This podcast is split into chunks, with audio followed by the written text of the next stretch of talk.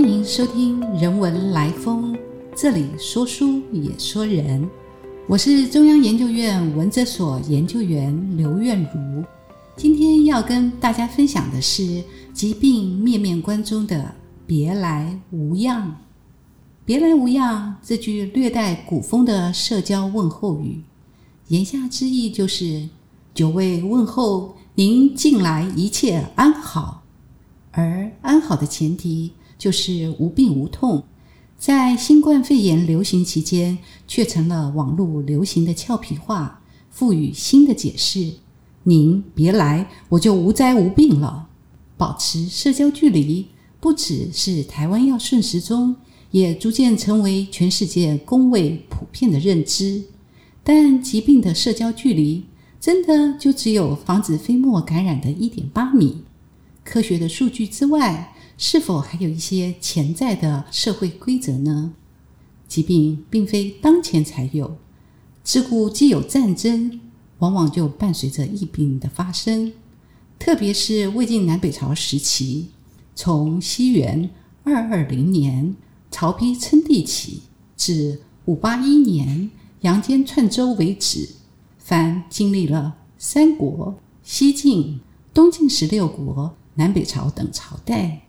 由于面临政权的分裂对立、征战不止，加上气候异常、干涝饥荒，造成人群大规模的迁移，在诸多的因素交叉影响下，前后三百六十二年间，共有七十六年曾经发生过疫病，平均每五年就有一次大疫，其中又以西晋末年的频率最高。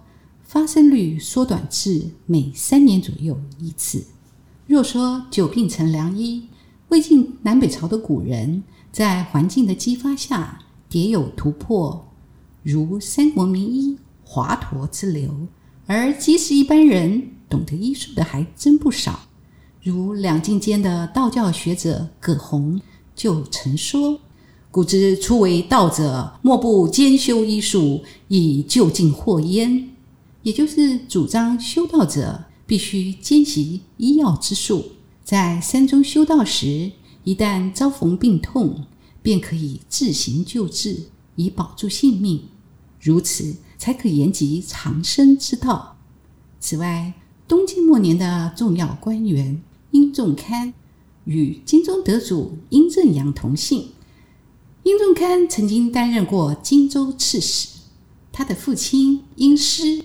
患有所谓的失心病，即使床下的蚂蚁爬行的细微声音，也会妄想成奔腾的牛群。如此离病多年，殷仲堪衣不解带的照顾父亲，并为此钻研医术，著有《殷荆州药方》一卷。吊丧问疾本是表现人情义理、展现同理心的人际互动，意在分担商家的失亲之痛。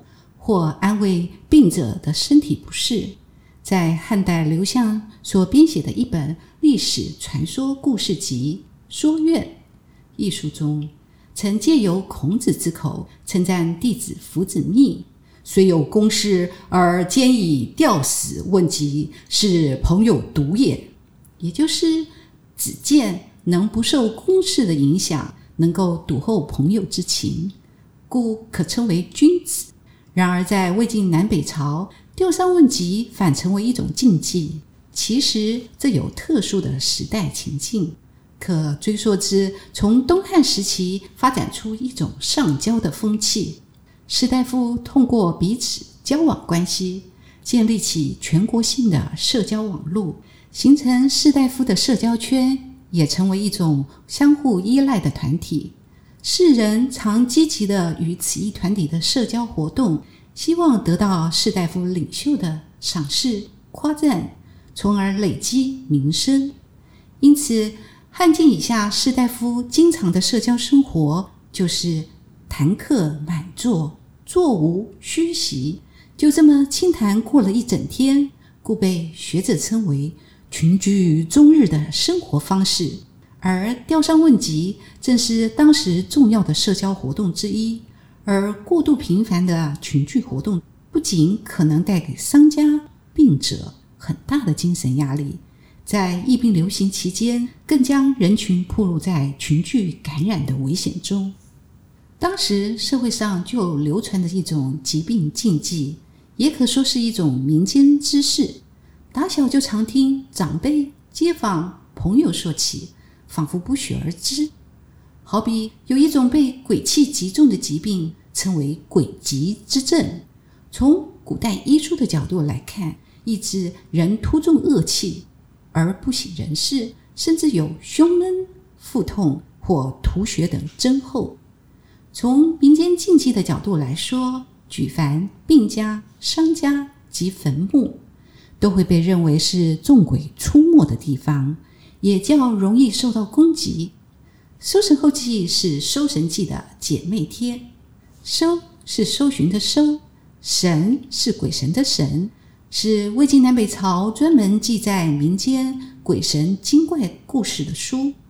根据这本书的记载，当时竹林七贤中的王戎，后来被分封到今天的安徽、河南一带的安丰郡，位居公侯。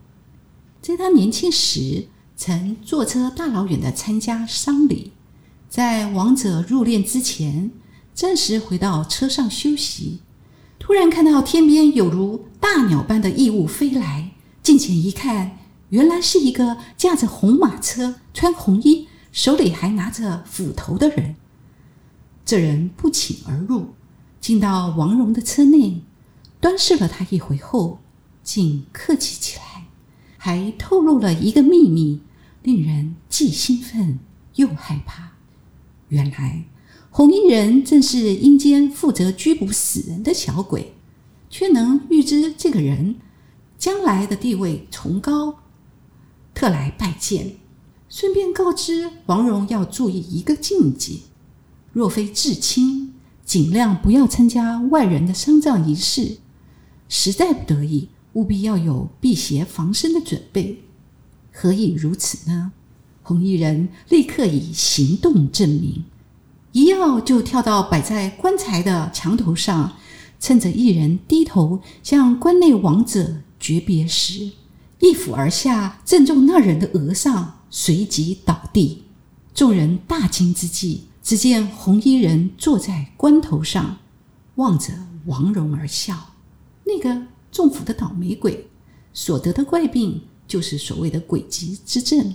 换言之，预防鬼疾。最简便而有效的方法，无疑就是减少吊伤问疾，保持社交距离，但却背离了温厚人情。究竟疾病的社交距离应该如何拿捏？有一个很好的例子，在西晋武帝前期，也是疫病的多发期，一连几年，年年大疫。当时是一个氏族社会。常有血脉相沿、世代显贵的家族，其中位居河南颍川郡的禹家，也就是和著名歌手庾澄庆同姓。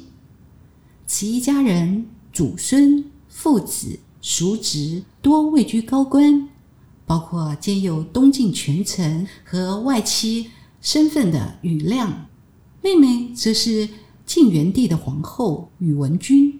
叔叔宇衮却是一位隐士，兄弟四人在这场病疫中一连病死两人，连哥哥于匹也染疫卧床。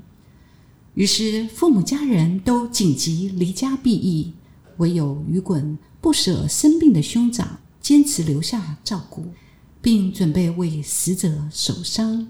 待百日疫气平息之后，家人重回宅地。竟然发现鱼滚健康如常，鱼皮也逐渐复原。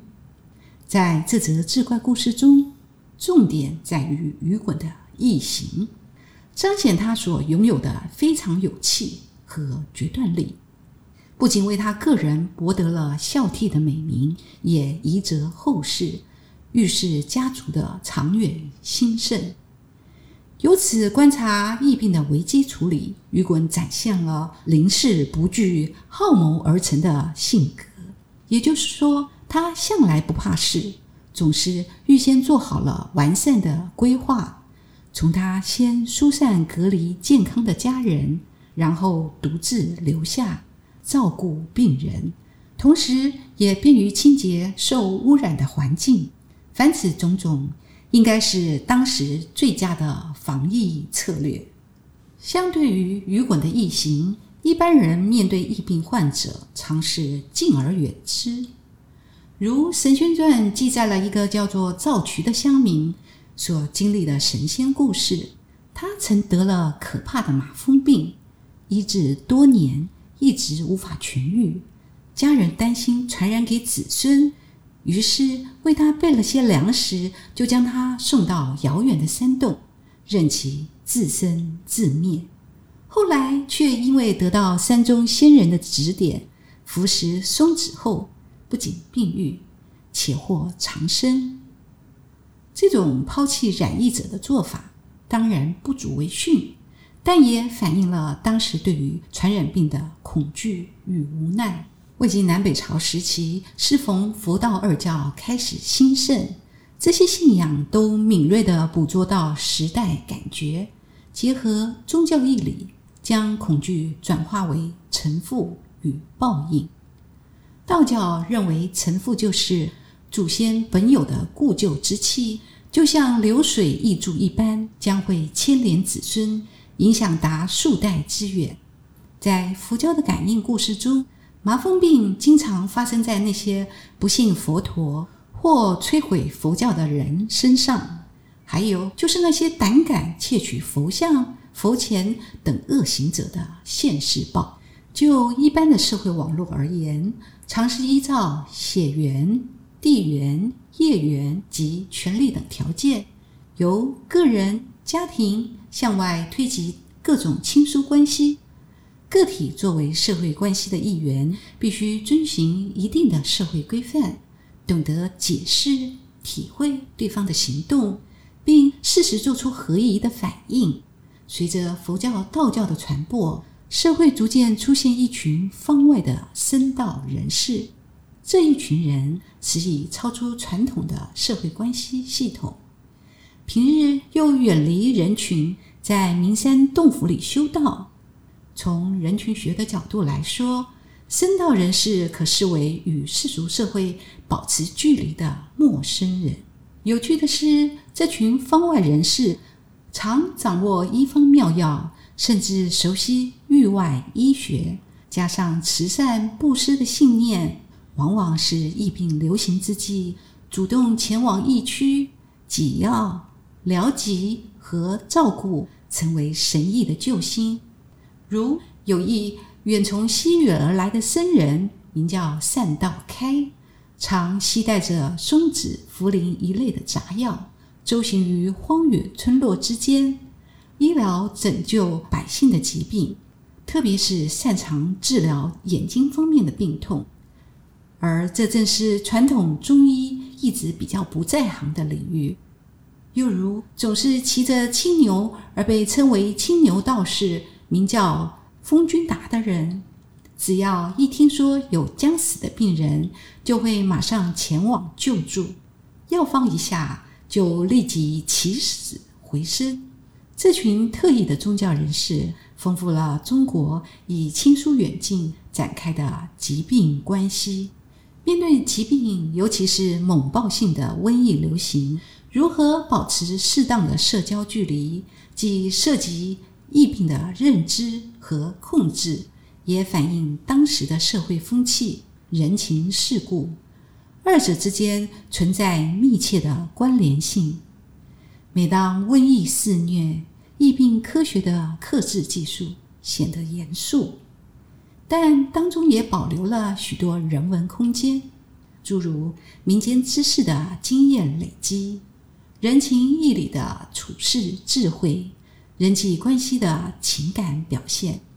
在这种情况下，医技与人文交相运作，在社交关系下。隐藏着人性的光明面，经由魏晋南北朝经验的对照，面对当前新冠疫情，在疫病恐怖氛围中，要定定执行医疗院所的探视规定，处理清明假期的扫墓、马祖绕境等民俗节日的群聚，乃至重新开启直棒开打等休闲活动，应可对防疫新生活展开更多层次的考量，画出安全而美好的社交距离。